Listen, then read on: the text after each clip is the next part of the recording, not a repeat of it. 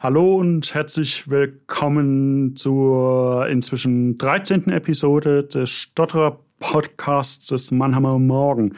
Nachdem die letzte Episode eine etwas besondere gewesen ist, in der ich zu Gast gewesen äh, bin und über mein Stottern gesprochen habe, äh, haben wir heute in der 13. Episode wieder das, Be das, Be das bekannte Konzept. Ich habe mir einen Gesprächspartner ans Telefon geholt, der auch stottert und über das Stottern ein etwas ungewöhnliches Buch geschrieben hat, um es mal so zu, so, so, so zu sagen. Darüber sprechen wir jetzt äh, äh, äh, gleich. Aber als allererstes be, be, be, begrüße ich, ich glaube, er ist in Berlin, wenn ich die, die Vorwahl äh, so äh, richtig interpretiert habe, Filippo Smerhaili. Hallo Filippo und wir haben uns schon im Vorfeld auf das Du verständigt. Hallo Filippo. Hallo Sebastian. Ja, ähm, ein herzliches Hallo aus Berlin tatsächlich. Äh, da habe ich meine Geografie Kenntnisse also nicht im dich gelassen. Das ist ja auch mal, mal schön zu hören. Ja, Filippo, du stotterst auch und hast mit einem zweiten die Organisation Sprechraum gegründet. Was verbirgt sich denn dahinter? Ja, genau. Also ähm, es ist inzwischen so meistens, wenn ich über Stottern spreche, dass ich glaube ich drei Rollen habe. Also nehme ich einmal die eines selbststotternden Menschen, wie du gerade ganz richtig gesagt hast. Also ich stotter ungefähr seit ich drei bin.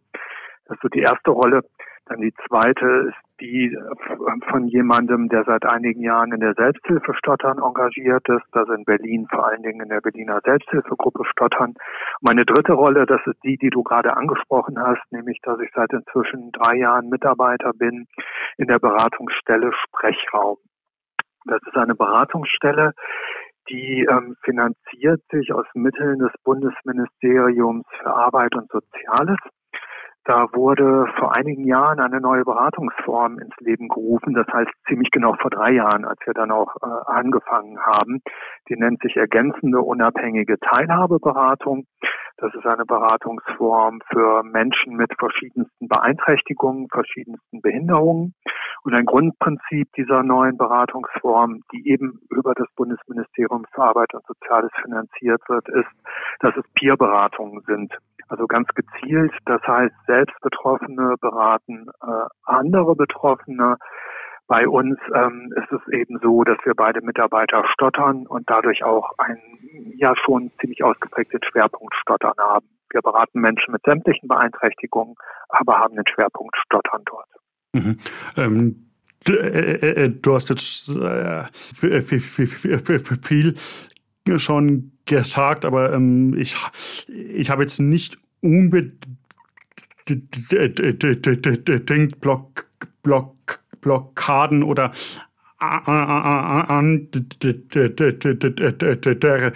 Symptome eines störenden herausgehört. Wie stark ist bei dir das, das dort dann heute noch ausgeprägt und wie stark ist es in der Kindheit bei dir gewesen?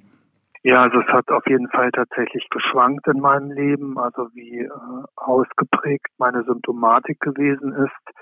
Es ist heute so, dass ich im Normalfall relativ flüssig spreche, so wie jetzt auch. Ich benutze hier und da so ein bisschen Sprechtechniken, mit denen ich sehr gut klarkomme, aber ähm, spreche eben dadurch meistens flüssig und auch so, dass man das mit den Sprechtechniken gar nicht äh, unbedingt bemerkt. Es ist früher bei mir sehr anders gewesen.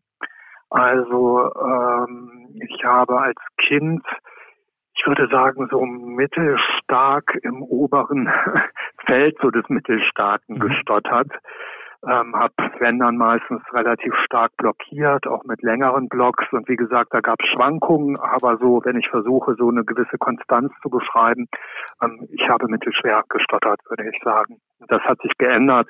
Also im Verlauf meines Lebens durch zwei logopädische Therapien vor allen Dingen die erste war wichtig und gut für mich, hat meine Sprechflüssigkeit aber nicht verändert. Und in der zweiten, da war ich dann schon Mitte 30, da habe ich es dann auch geschafft, meine Sprechflüssigkeit auch nachhaltig ganz gut zu verändern. Und seitdem spreche ich äh, ungefähr so wie heute. Okay. Ähm, und inzwischen und inzwischen hast du auch,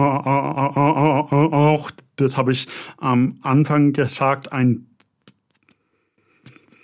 Buch her, her, herausgegeben, äh, zusammen mit Tobias Hase. Und dieses äh, Buch hat den Titel Ihr seid viel stärker, als ihr denkt. Und in dem Buch schreiben verschiedene stotternde darüber, äh, welche positiven Aspekte das Stottern denn hat. Jetzt äh, äh, habe ich eine ja, etwas ketzerische Frage. Äh, bist du denn froh, dass du stotterst?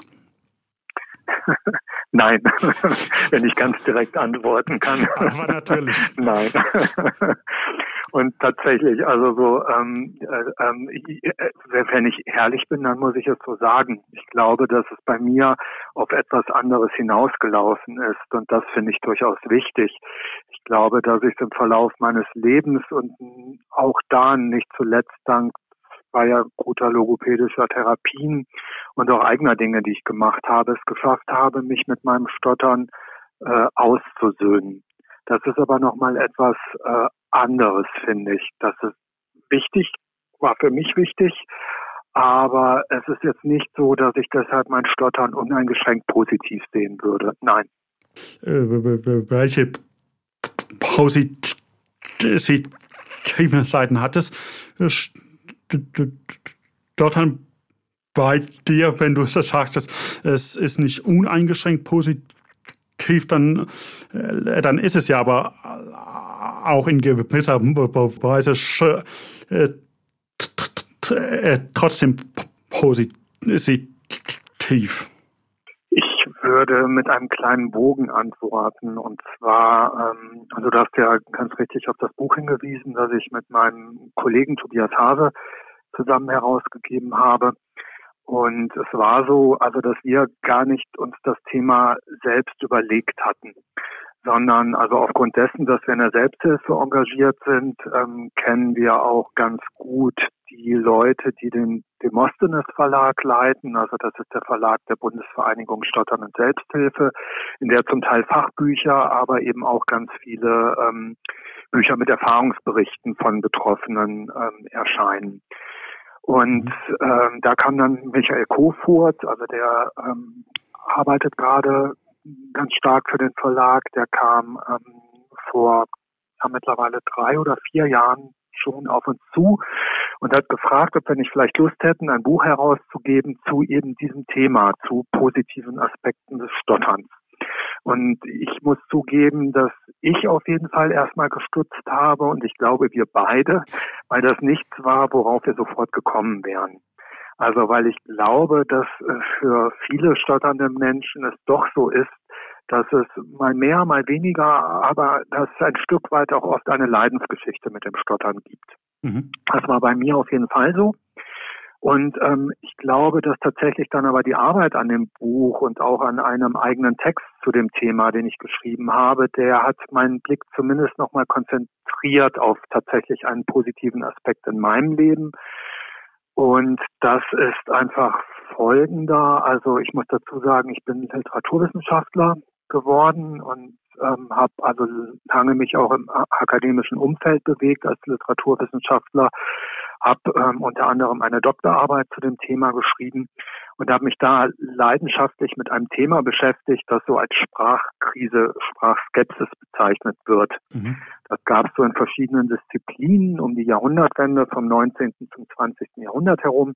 Und da wurde Sprache als, ich sag mal, Kommunikationsmedium ganz stark in Frage gestellt. Und ich habe irgendwann mal im Zuge dieser Arbeit gemerkt, dass ich eigentlich ganz woanders gelandet bin. Also ich habe Sprache nicht mehr skeptisch betrachtet oder habe ihren Wert in Frage gestellt, sondern bin auch über die Literatur darauf äh, bin auch über die Literatur dieser Zeit darauf gestoßen, wie wertvoll Sprache eigentlich ist. Und wenn ich sagen sollte, was der positive Aspekt meines Stotterns ist, dass er meinen Blick dafür geschärft hat, wie wertvoll Sprache ist als Kommunikationsmittel für Menschen. Mhm. Das ist ein, Interess ist ein interessanter äh, Gedanke. Äh, wie wichtig ist, ist denn dann das flüssige Sprechen in der in der Sprache als Kommunikationsmittel, äh, beziehungsweise wie schadet es der Sprache als Kommunikationsmittel, wenn man eben nicht flüssig spricht? Ich glaube, ich würde gerne doppelt auf diese Frage antworten. Und zwar, ich habe also, hab heute extrem viel Zeit, also. Sehr gut. Nein, und zwar meine erste Antwort ist, ähm, es ist gar nicht wichtig, ob man, wie flüssig man spricht, solange man auf der anderen Seite jemand sitzen hat, der ausreichend Geduld hat. Mhm. Das wäre meine erste Antwort. Die zweite ist, und da kann ich auf das Buch zurückkommen, das ist ein Zitat, das mich seit einer Weile begleitet und das ich auch ähm, in dem Buch zu Beginn der Einleitung verwendet habe. Also ich gebe es jetzt nur sinngemäß wieder. Das ist ein Zitat von Wolfgang Wendland, einer der wichtigsten Stottertherapeuten in Deutschland so der letzten Jahrzehnte. Und der hat in einem Buch mal sinngemäß geschrieben, dass Stottern niemand kalt lässt. Weder den Sprechenden, weder den stotternden Menschen, noch den Zuhörenden. Mhm. Und ich finde, dass da etwas ganz Wesentliches drinsteckt, nämlich dass Kommunikation eigentlich immer eine Interaktion ist und das Stottern dann schon etwas ist, was zumindest ungewohnt ist und viele Menschen erstmal irritiert. Und dann spielt es schon eine Rolle.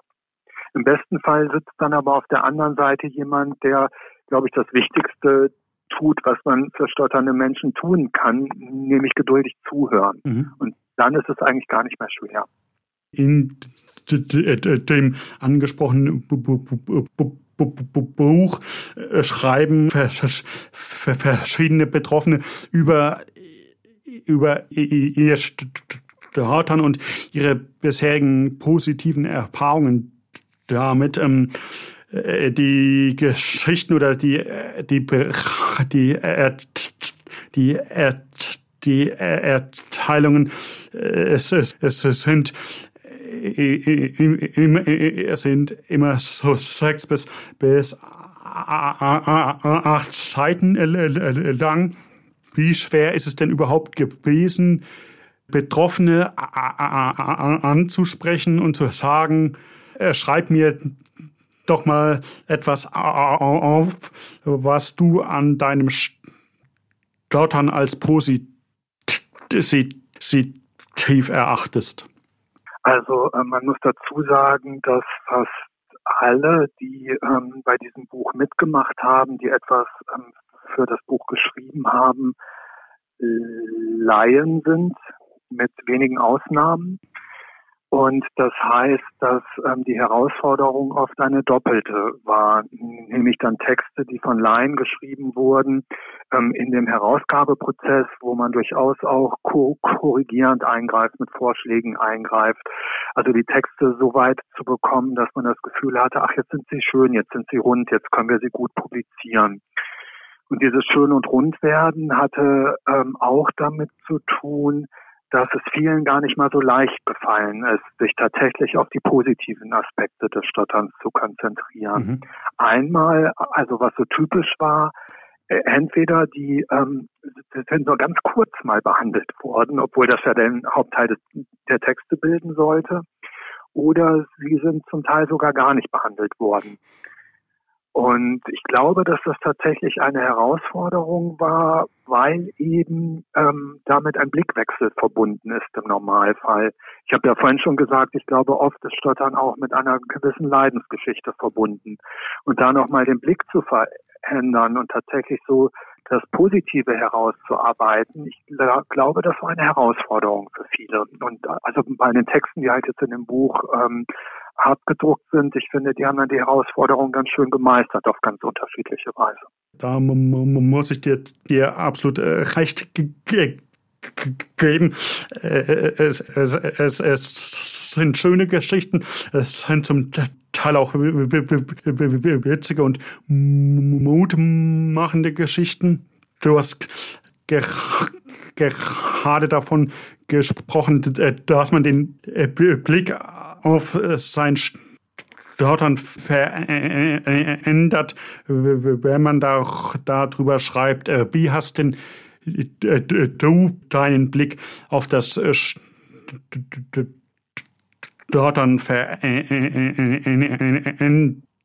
Martin Sommer hat, hat hat im Vorwort geschrieben, man erlebt einen Aha-Effekt. Einen Aha-Effekt. Hast, hast du den auch erlebt? Bin mir nicht ganz sicher. Also zunächst mal, ich glaube, was mich selbst betrifft und mein eigenes Verhältnis zum Stottern betrifft, ist es wirklich am ehesten so gewesen, dass etwas, was sowieso schon da war, was ich zu dem Zeitpunkt schon gewusst habe, dass ich das über den Text, den ich für das Buch geschrieben habe, nochmal konzentrierter herausgearbeitet habe. Also das, was ich vorhin auch schon gesagt hatte, obwohl ich durch mein Stottern auch ähm, hätte einfach schweigend durchs Leben gehen können, ohne viel zu sprechen. Also das war meine Strategie oft des Umgehens mit dem Stottern, dass ich in ganz vielen Situationen einfach nicht gesprochen habe. Hat es bei mir auch über die Auseinandersetzung mit Literatur, mit einer bestimmten Phase der Literatur eher dazu geführt, dass mir nochmal klar geworden ist, wie wertvoll Sprache, wie wertvoll Sprechen ist und dass ich das auf keinen Fall missen möchte. Das habe ich, glaube ich, nur noch mal ein bisschen klarer herausgearbeitet ich glaube, so Aha-Effekt, also was für mich nochmal interessant war, war, wie unterschiedlich Menschen tatsächlich mit dem Thema umgehen. Und vielleicht, also so, da gibt es zum Beispiel einen Text drin und der bringt etwas auf den Punkt, was ich wichtig finde.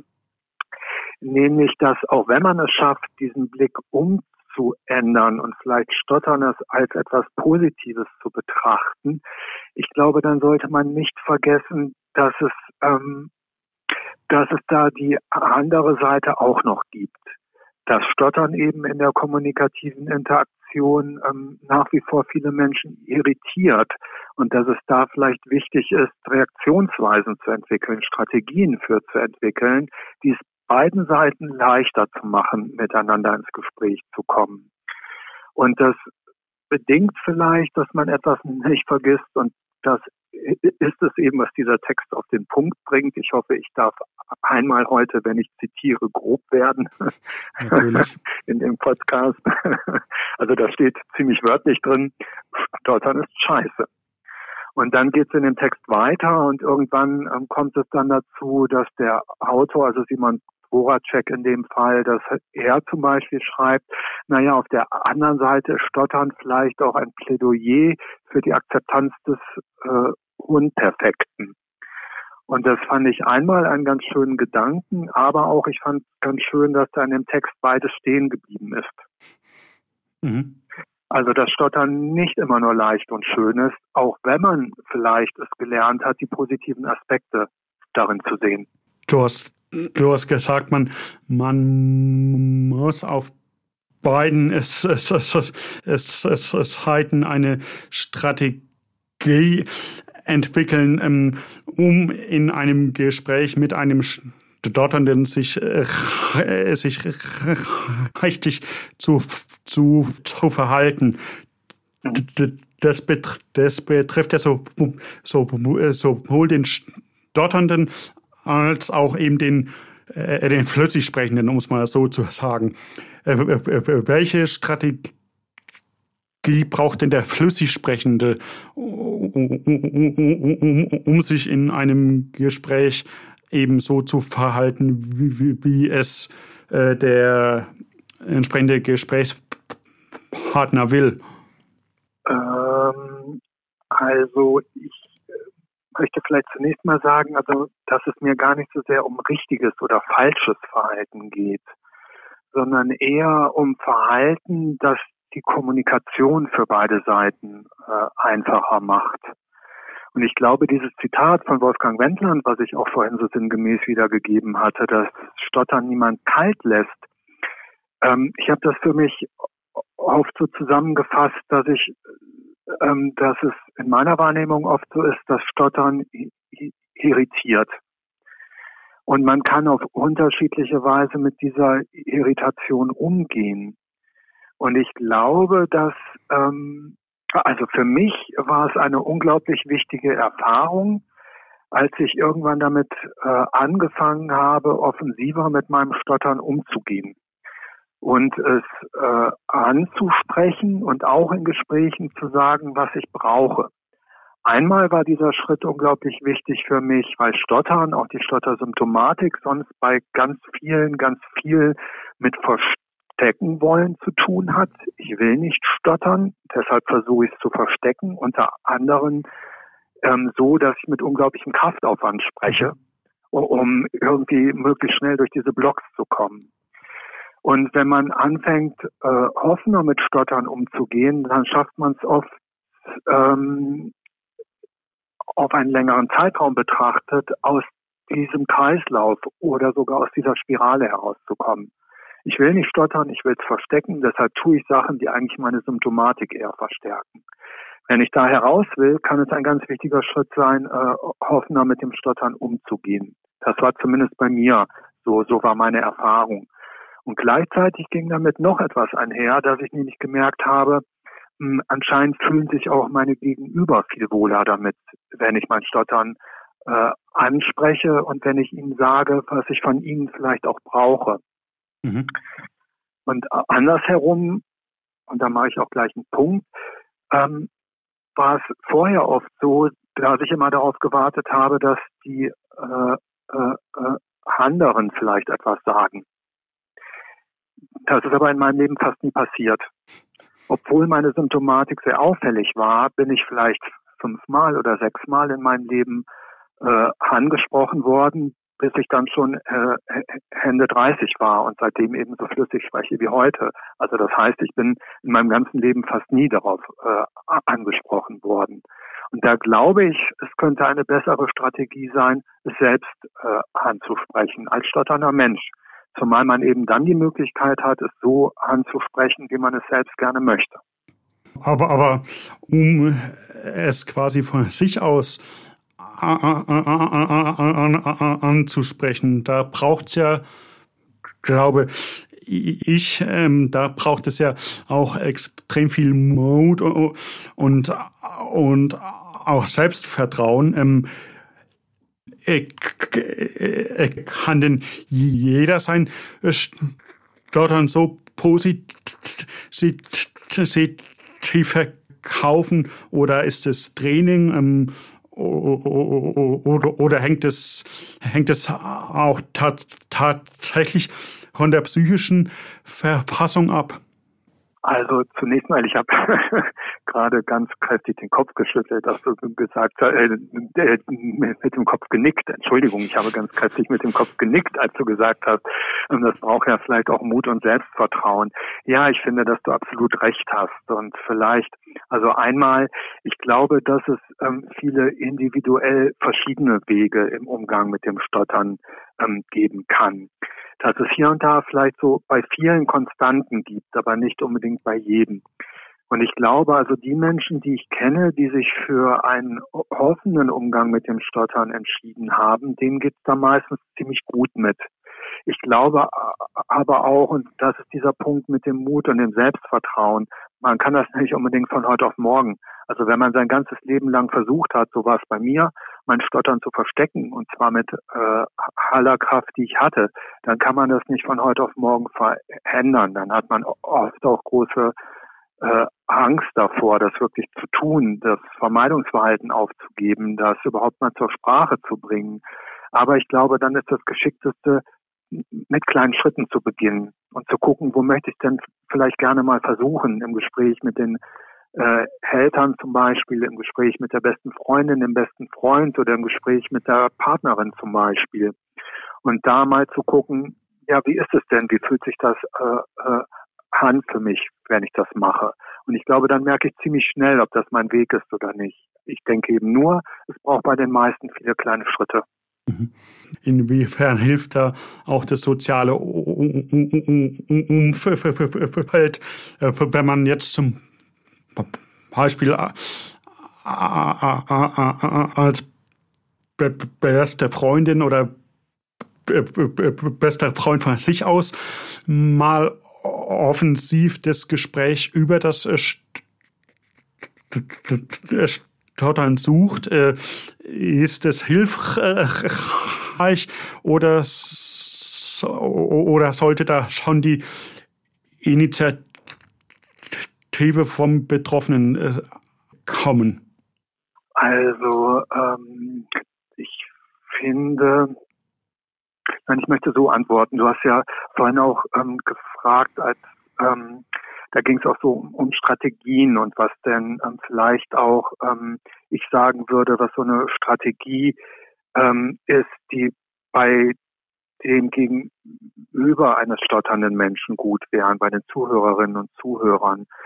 Und ich glaube, also das lässt sich mit deiner Frage ähm, jetzt gerade vielleicht insofern verbinden, ich glaube einmal, dass tatsächlich ähm, geduldiges Zuhören für die meisten stotternden Menschen einfach gut ist, dass sie sich wohler fühlen, wenn jemand einfach nur geduldig zuhört. Und das ist eigentlich ja nicht schwierig. Man muss sich nur hinsetzen und sich die Zeit nehmen. Und das Zweite, was ich schon auch wichtig finde, wenn man verunsichert ist, warum sollte man dann nicht fragen? Ich glaube, wenn man auf freundliche, normale, nicht verurteilende Weise fragt, so etwas wie zum Beispiel, du, ich merke, du hängst immer wieder beim Stottern oder es kostet dich dann aus, ähm, du hängst beim Sprechen und es kostet dich dann, so wirkt es auf mich sehr viel Kraft beim Sprechen. Was ist das denn? Magst du mir vielleicht mal was dazu sagen? Ich glaube, dass das für die meisten stotternden Menschen, würde ich vermuten, dann in Ordnung wäre. Das Schlimmste, was einem passieren kann, ist vielleicht, dass jemand sagt, nein, ich will da nicht drüber sprechen oder nein, ich weiß gar nicht, was du willst oder so. Das hängt dann vielleicht auch einfach von dem Punkt ab, an dem der stotternde Mensch ähm, in Bezug auf sein Stottern steht. Weil äh, vielleicht mal ein kleines Beispiel, also mir selbst ist es zum Beispiel immer passiert, ich habe eben eine Zeit lang an der Universität unterrichtet ähm, als Literaturwissenschaftler und ähm, ich habe ja vorhin auch gesagt, dass ich für mich irgendwann den Weg gewählt habe, äh, hoffen mit meinem Stottern umzugehen. Und ich habe immer jedes Semester, wenn ich ein Seminar neu begonnen habe mit neuen Studierenden, dann habe ich gesagt, schon guten Tag, mein Name ist Philippus Mrilli und ich möchte Ihnen gerne sagen, bevor ich mit dem Seminar beginne, ich stottere. Mhm. Dann habe ich kurz noch zwei, drei Sätze dazu gesagt und dann war die Sache oft klar, glaube ich. Dann haben die Studierenden auch gewusst, was passiert, wenn ich mal stottere, wenn ich mal hängen bleibe. Die haben sich vielleicht auch mal getraut, eine Frage dazu zu stellen. Und für mich vor allen Dingen ist das unglaublich erleichternd gewesen, hat das ganz viel Druck aus der Situation genommen. Ich hatte dann mal einen Studierenden, wo ich mir sehr sicher war, dass er stottert. Und der saß bei mir in der Sprechstunde und ähm, es ging um eine Hausarbeit, die er bei mir schreiben wollte. Und dann habe ich gedacht, Mensch, da sitzt ein junger Mann vor mir und irgendwie so, frag ihn doch mal, wo er gerade steht mit seinem Stottern. Und vielleicht kannst du ja hier und da einen Tipp geben und kannst ihm vielleicht auch ein paar ähm, Jahre ersparen, in denen das Leben vielleicht schwieriger ist, als es unbedingt sein müsste. Und dann habe ich ihn darauf angesprochen und habe gesagt, ja, sowieso, Sie wissen ja, ich stottere und ich habe so das Gefühl, dass auch Sie stottern und ähm, so, also stimmt das und mögen Sie nicht vielleicht ein bisschen was dazu sagen? Haben Sie schon mal eine logopädische Therapie gemacht? Wie wohl fühlen Sie sich mit Ihrem Stottern? Wie ist das bei Ihnen? Und die Reaktion war, nein, ich stottere nicht. Mhm. Und ich bin mir bis heute sicher, dass er gestottert hat. Mhm. Ich, ich vermute, dass er einfach noch nicht bereit war dazu, tatsächlich sein Stottern anzusprechen und irgendwie ja wirklich ein Gespräch darüber zuzulassen. Und äh, ja, das kann dann sein, das kann passieren, aber ich glaube, dann kann man das ja auch nur so akzeptieren. Also Stottern ist halt oft auch mit ganz starken Schamgefühlen, mit ganz starken Schuldgefühlen verbunden. Muss es nicht, aber häufig ist das so. Und wenn dann jemand zum Beispiel aus wegen dieser Gefühle darüber nicht sprechen mag, ja, dann kann man das, glaube ich, nur akzeptieren. Und ja. trotzdem hat man es dann zumindest versucht. Ja, es, ja, ähm, auch mal so ein bisschen über mich. Also ich, ich freue mich im Prinzip auch immer, wenn mich, mich einer auf das Stottern anspricht oder mich fragt, ob er mich darauf ansprechen darf, weil äh, ich äh, finde ja auch, es, äh, es zeigt dann, dass ich der Gesprächspartner mit der äh, Problematik, um es mal so zu, so zu sagen, auch bewusst auseinandersetzen will. Und äh, also ich finde es im Prinzip immer, immer sehr sympathisch. Ja, das geht mir genauso. Ja, das finde ich auch, ja. Also das Buch heißt, ihr seid viel stärker, als ihr denkt. Und unter anderem schreibt in diesem Buch auch Jochen Prefke. Jochen ist auch schon mein Gesprächspartner gewesen. Das war, glaube ich, in der fünften Episode und das ist ein, ist ein extrem offenes und extrem sympathisches Gespräch darüber gewesen, wie viel die Psyche auch beim Stottern überhaupt ausmacht er schreibt ja auch in dem Buch jetzt, äh, äh, dass viele negative Gedanken das dort dann auch nochmal erschweren. Mhm. Äh, und auch Martin Sommer schreibt in seinem im Vorwort, manchmal steckt der Knoten im Kopf und nicht beim Sprechen. Mich hat ein Hörer angerufen und, und hat sich ein bisschen darüber ausgelassen, dass Stotternde ab und zu das Stottern auch als kleines Schutzschild missbrauchen, um, sich kleiner zu machen, als sie normalerweise sind. Und ähm, und sich hinter dem den negativen Gedanken halt verstecken. Äh, hast du damit auch schon Erfahrungen in deiner Arbeit gem gemacht? Also ich finde, dass das ein ganz wichtiger Punkt ist und ein Punkt, bei dem ich das Gefühl habe, da muss man immer sehr vorsichtig sein mit Zuschreibungen. Und zwar deshalb, also ähm, was leider landläufig stotternden Menschen immer noch zugeschrieben wird, ist, dass ihr Stottern eine psychische Ursache hat.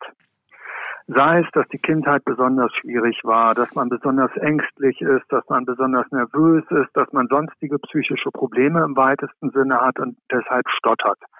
Und ich bin jemand, der ähm, spätestens an diesem Punkt dann immer ganz engagiert wird, weil ich es wichtig finde zu sagen, nein, so ist es einfach nicht. Also nicht, wenn man in die Forschung zu dem Thema guckt, in die logopädische Forschung zu dem Thema. Also nach allem, was man heute weiß, sind die Ursachen des Stotterns nicht psychisch. Es hat also auch nicht die Funktion irgendwie, ähm, dass man irgendein Schutzschild damit aufbauen will und deshalb ursächlich stottert. Was Stottern aber durchaus mit sich bringt, das ist eine ganz starke äh, innere Symptomatik und die nennt man tatsächlich auch so. Also es gibt nicht nur die äußere Symptomatik, das blockieren, wie ich es jetzt vormache, oder das Wiederholen von Lauten, wie ich es jetzt vormache, oder ungewöhnliche Dehnungen, wie ich es jetzt wieder vormache. Das ist so die äußere Symptomatik. Damit gehen aber ganz viele Gefühle bei den stotternden Menschen einher. Das ist dann die innere Symptomatik und das sind eben oft tatsächlich auch belastende Gefühle. Und die können sich je nach Umgangsweise mit dem Stottern, eben auch je nachdem, wie das soziale Umfeld darauf reagiert, können sich diese Gefühle auch verstärken. Und das kann dann tatsächlich auch bis hin zu ganz eigenen psychischen Problematiken führen, die dann zum Beispiel mit sozialen äh, Ängsten einhergehen können, die mit sozialer Isolation, mit sozialen Rückzugstendenzen einhergehen können. Das sind dann aber Folgen des Stotterns, nicht die Ursachen. Und das finde ich ganz wichtig zu unterscheiden, weil ähm, damit nämlich sonst oft bei den stotternden Menschen selbst einhergeht, ganz viele geben sich die Schuld dafür. Und das ist zum Beispiel etwas, was ich im Beratungsalltag immer wieder beobachte, dass ganz viele stotternde Menschen sich selbst die Schuld für ihr Stottern geben. Und ich glaube, dass das ganz fatal ist, weil man dann ähm, schon mit einem Schritt wieder auf Wegen ist, die eher dazu neigen, das Stottern zu verstärken. Und zwar sowohl die äußere Symptomatik wie die äh, innere Symptomatik. Und das finde ich ganz fatal. Wie, wie, wie, wie schwer ist es dann als Sprechberater oder, oder als Therapeut diese Schuldgefühle wieder zurückzudrängen? Und, und, und wie macht man das überhaupt? Also vielleicht, ich muss vorneweg sagen, also ich selbst oder wir jetzt in der Beratungsstelle, wir arbeiten auf keinen Fall therapeutisch. Also das mhm. können wir nicht. Wir sind beide keine ausgebildeten Logopäden. Also Im Gegenteil, wir sind Quereinsteiger, wenn man so will. Und ähm, wir ähm, haben uns fortgebildet im Bereich Beratungsmethoden. Aber ähm, wir würden nie den Schritt hin zu einer Therapie machen. Sondern okay. ganz oft besteht unsere Funktion darin, wir haben so eine Art Lotsenfunktion in die logopädische Therapie, weil das für viele gar nicht so leicht ist, sich so zurechtzufinden. Was gibt es denn eigentlich für Therapien und ähm, ähm, was spricht vielleicht eher für die oder was vielleicht eher für die? Da sind viele erstmal hilflos und orientierungslos, die zum Beispiel zum ersten Mal eine Therapie suchen. Und da versuchen wir ein bisschen zu helfen, indem wir verschiedene Therapiemethoden vorstellen und dann eben aufgrund dieser größeren Informiertheit den Leuten selbst die Möglichkeit auch geben zu entscheiden, ja, ich möchte vielleicht eher diesen Weg gehen oder vielleicht eher diesen Weg gehen. Und das ähm, andere, was ich dazu gerne sagen möchte, ist, ähm, ich glaube, es kann sehr wichtig sein im Verlauf einer Therapie dann, so war es zumindest bei mir und so ist es bei vielen auch, die ich aus der Selbsthilfe kenne, ähm, sich zu fragen, was hilft mir denn tatsächlich beim Sprechen, beim stotternden Sprechen? Ist es, wenn ich so weitermache wie bisher oder gibt es vielleicht andere Möglichkeiten des Umgangs mit meinem Stottern? Und was wir in der Beratung zumindest oft machen, ist einmal, dass wir signalisieren, hey, du bist nicht schuld, sondern das, was du mitbekommen hast, ist erstmal so der heutige Wissensstand zu einem großen Teil genetisch bedingt, körperlich bedingt. Du hast eine Veranlagung zum Stottern mitbekommen, die irgendwann ausgebrochen ist. Und deine Reaktion darauf, dass man zum Beispiel auch eher dazu neigt, seine Stottersymptomatik erstmal zu verstärken. Auch da, das hat nichts mit Schuld oder mit falschem Verhalten zu tun, ähm, für das jemand schuldig wäre, sondern das ist ganz normal. Wenn ich in einem Block drin stecke und ich weiß nicht, wie ich da rauskommen soll, dann versuche ich es erstmal mit mehr Kraft. Wenn ich dann im Verlauf einer logopädischen Therapie lernen kann, dass diese Strategie vielleicht eher die Symptomatik verstärkt und dass ich mit viel Training äh, andere Sprechweisen im besten Fall lernen kann, die es mir erlauben, Blocks nicht mehr zu verstärken, sondern sie eher lockerer zu machen, dann kann das unglaublich wertvoll sein. Aber das muss ich lernen. Da muss ich erstmal hingeführt werden. Und es ist auch nicht bei jedem so, dass sich die Sprechflüssigkeit, die Symptomatik gleich gut verändern lässt. Bei den meisten geht es gut, aber das ist dann ein längerer Weg. Und nochmal, niemand ist schuld ähm, daran, dass er stottert und auch nicht schuld daran, dass er erstmal Strategien wählt, die sein Stottern vielleicht verstärken. Die meisten Reaktionsweisen sind total naheliegend. Mhm. Ich habe so das Gefühl, beziehungsweise das, das ist, ist ja auch, auch mehr als ein, mehr als ein Gefühl, dass sich unsere, unsere unsere Gesellschaft im Moment extrem wandelt, was die Akzeptanz von Schwächen und ähm, ja, ich sage jetzt einfach, einfach mal und auch, auch von kleineren oder, oder größeren Handicaps angeht, die immer normaler werden oder normaler werden sollen.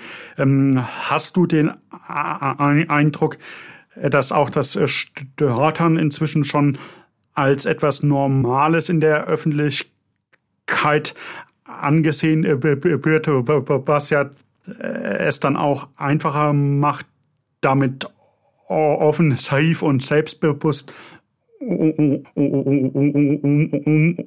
zu gehen?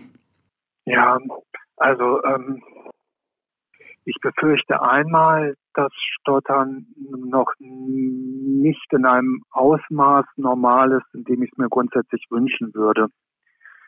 Und gleichzeitig muss ich sagen, also ich habe so das Gefühl, also ich bin jetzt äh, Anfang 50 und ich habe schon das Gefühl, wenn ich halt jetzt ein Stück weit auch zurückgucke, zum mhm. Beispiel auf die letzten 30 Jahre dann als Erwachsener, dann habe ich schon das Gefühl, dass eine gewisse Akzeptanz für Vielfalt, für Unterschiedlichkeit, für verschiedene Beeinträchtigungen auf der einen Seite zugenommen hat.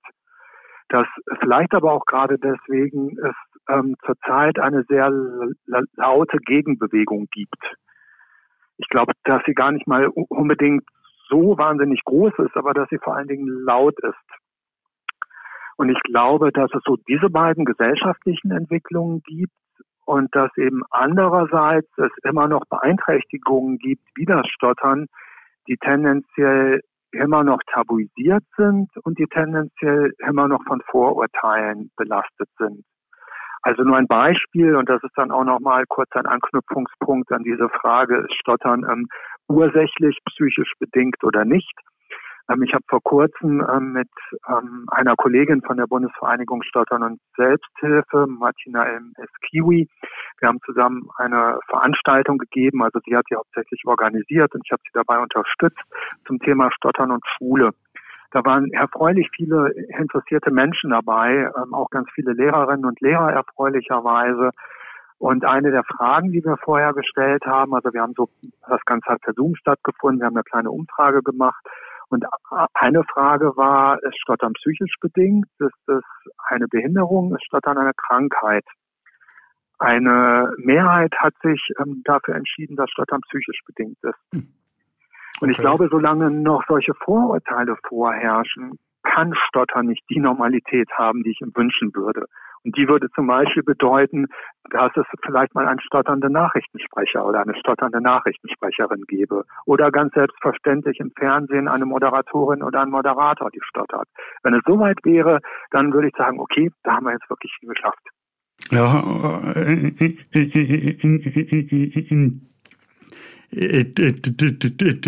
diese Richtung hat auch hat auch Jochen Brefke argumentiert Jochen wünscht sich, äh, dass es mal einen Kommissar gibt, äh, der im Fernsehen stottert und seine Fälle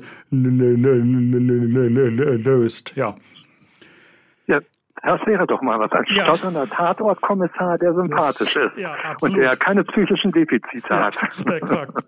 Ich habe immer als Abschlussfrage noch die Frage, äh, was meine stotternden Gesprächspartner an deren Betroffenen mit auf den äh, Weg geben äh, wollen. Und auch dich frage ich, ähm, was hast du für drei Tipps, um, um in seinem Stottern Aspekte zu, Aspekte zu sehen, die auch positiver Natur sind?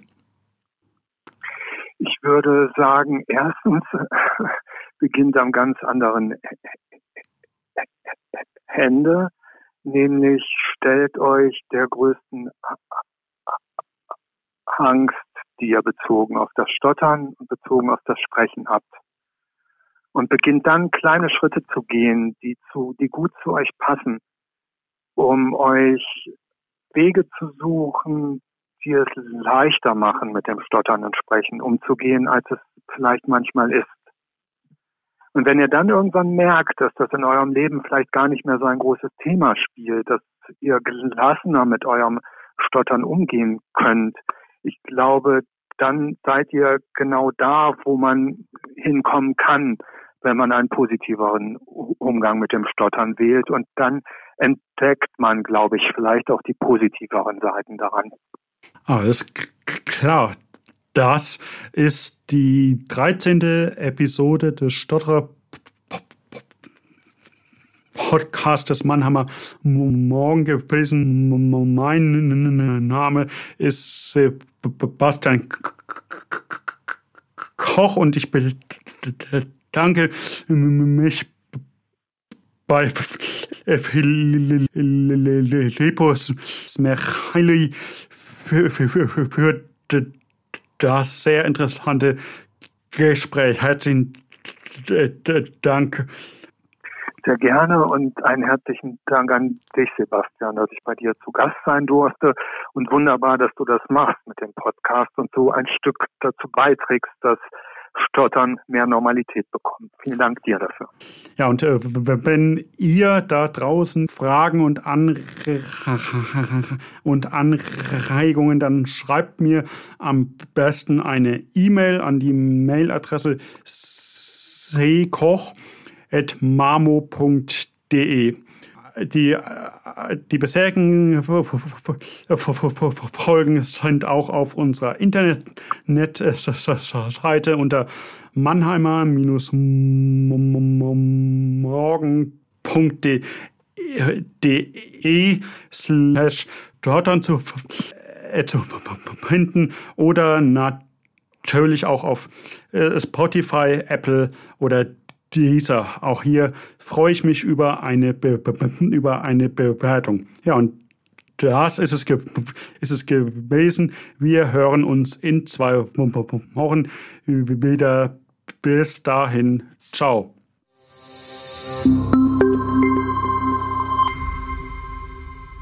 Ein Podcast des Mannheimer Morgen.